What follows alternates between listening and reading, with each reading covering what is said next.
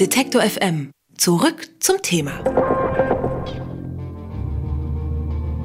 Es fängt meistens ganz leise an und endet oft mit riesigen Soundwänden. Kaum einer hat das Spannungsfeld von laut und leise so präzise ausgemessen wie die schottische Band Mogwai.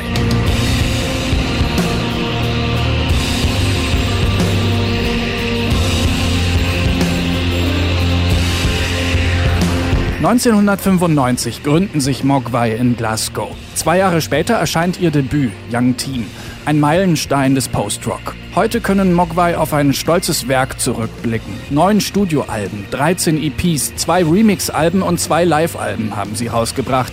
Dazu unzählige Singles und Soundtracks. Viele davon sind auf Rock Action Records erschienen, das von der Band betriebene Label.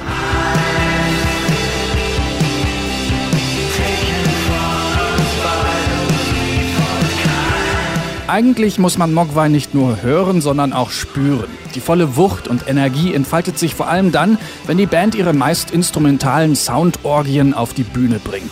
Gerade sind Mogwai wieder auf Tour. Und bevor sie im Dezember das größte Konzert ihrer Bandgeschichte spielen, sind Mogwai jetzt live zu Gast im Detektor FM Studio.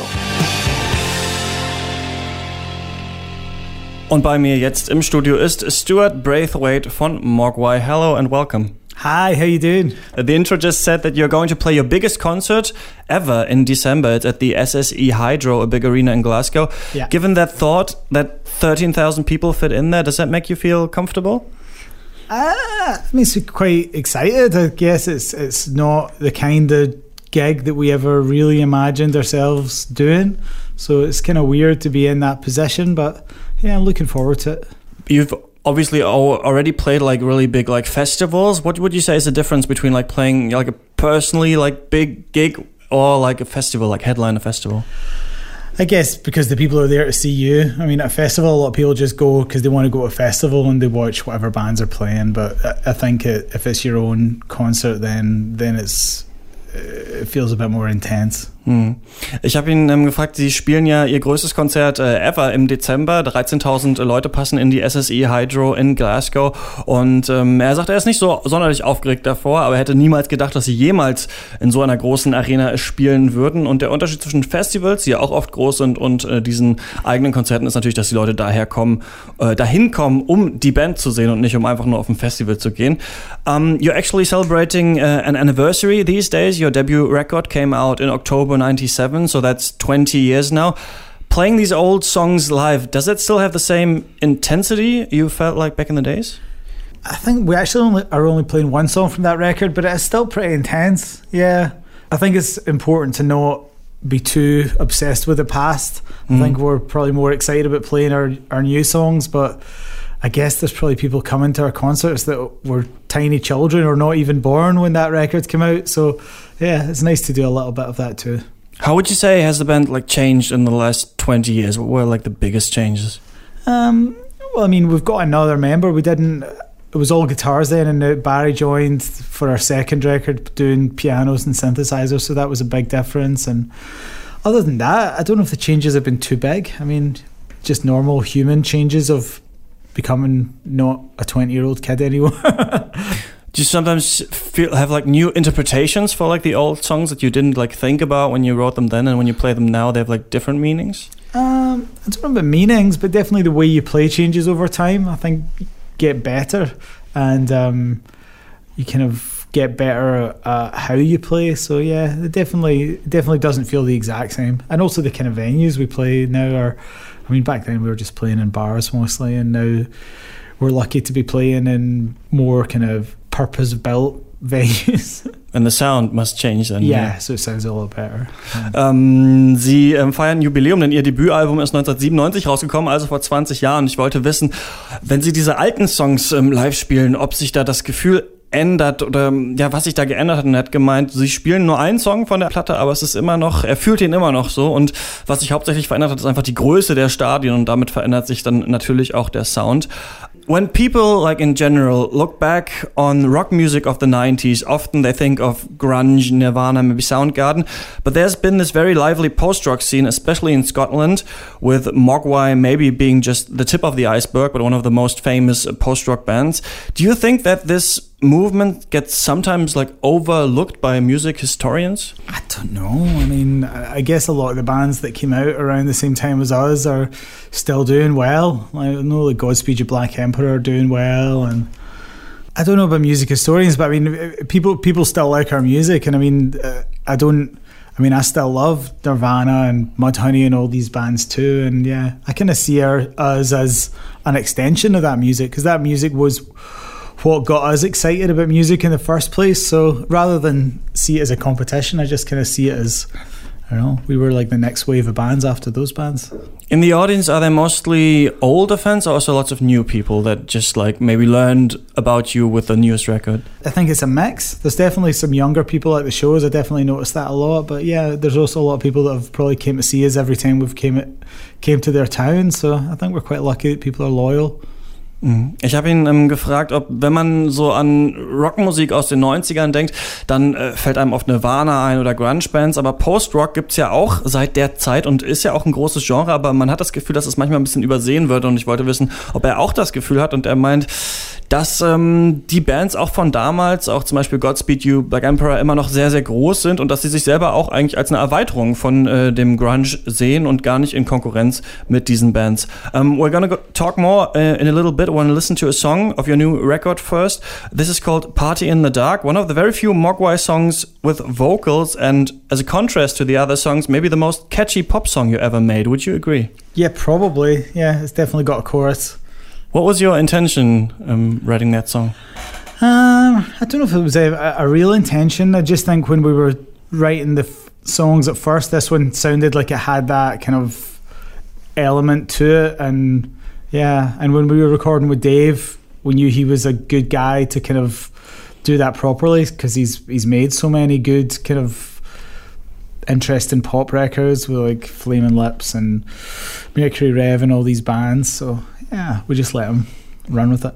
Ähm, ich habe ihn gefragt, wir hören jetzt einen Song, Party in the Dark, und der ist sehr, sehr catchy und ein Popsong mit Mogwai machen sind ja dafür eigentlich nicht so sonderlich bekannt. Und sie meinten, dass es einfach an der richtigen Zeit war und dass der Produzent ähm, schon so viele äh, Songs gemacht hat, ähm, mit den Flaming Lips zum Beispiel, die auch in die Richtung gegangen sind und dass sie ihn einfach, ja, das so ein bisschen machen lassen haben.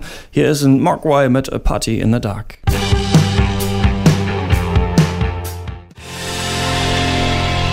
Mogwai mit Party in the Dark. Die Band beziehungsweise ein Mitglied ist immer noch bei mir im Studio, nämlich Stuart Braithwaite. Hi.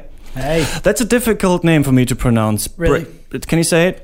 Braithwaite. Braithwaite. Okay, I'm gonna have a difficult word for you to pronounce later on because I want to play you some um, like sound samples Okay. and um, see if you recognize them and if there's maybe like um, a story behind it that you want to tell. So this is the first one. Okay, interesting. Do you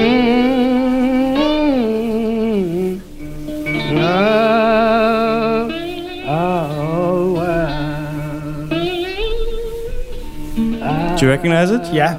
What is it? Dark was the night, cold was the ground by Blind Willie Johnson. And is there like a story behind that, or that connects you to his music? I like his music a lot. Um, yeah, I, I first heard his music on the John Peel show. Yeah, it's an amazing piece of music. That song's also in the Voyager spacecraft, Mm-hmm. which is pretty cool. And yeah, I grew up around a lot of space stuff because my dad was a telescope maker. So yeah, and I like blues music a lot. It's probably my favorite music. What other like space space stuff? What other grow up- space that? Well, my dad made telescopes. So there's Yeah. always like telescopes and like a lot of his friends were like sci-fi authors and Oh, these kind of things. And did you have these? Did you have these stars on the ceiling as Oh, a yeah, child? yeah, Because yeah, I, I had them. My, okay, my dad didn't make telescopes, but I had them as The well. stars are pretty cool. I want to get them again. That's nice. Um, das war äh, Blind Willie Johnson mit Dark Was the Night, Cold Was the Ground. Und der Song, der war, ist einer von äh, 27 äh, Musikbeispielen, die in der Voyager sind, die ja in den 70ern in den Weltraum ähm, geschickt wurde. Und äh, der Vater von Stuart, der war selber Astronome, der hat äh, Teleskope gebaut. Und deswegen ähm, hat er auch ähm, ja, eine Verbindung zu dieser Musik. Alright, this is uh, the next uh, song.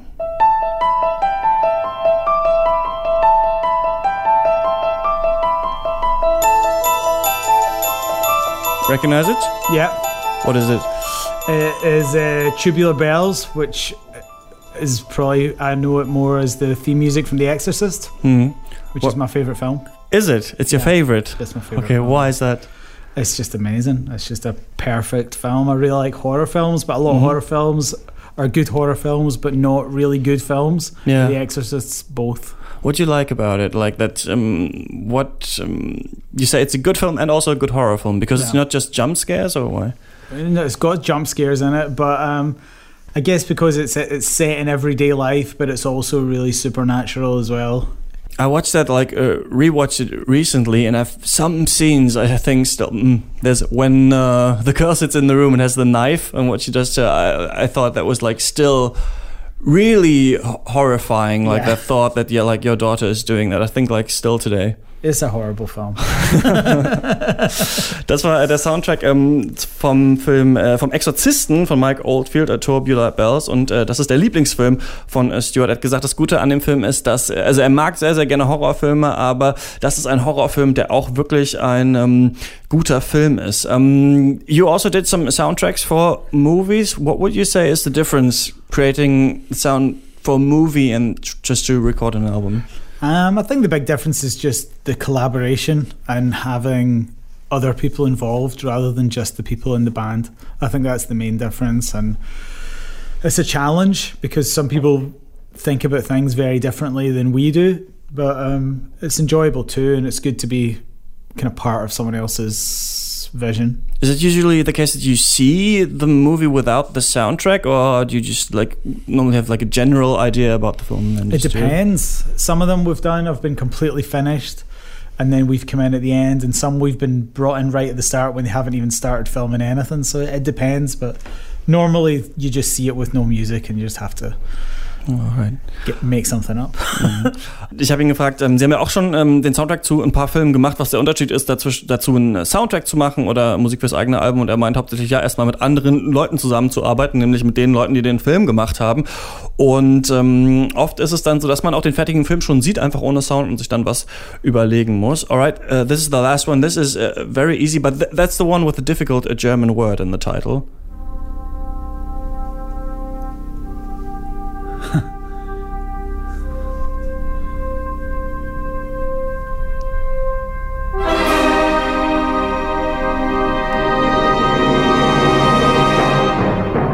What is it?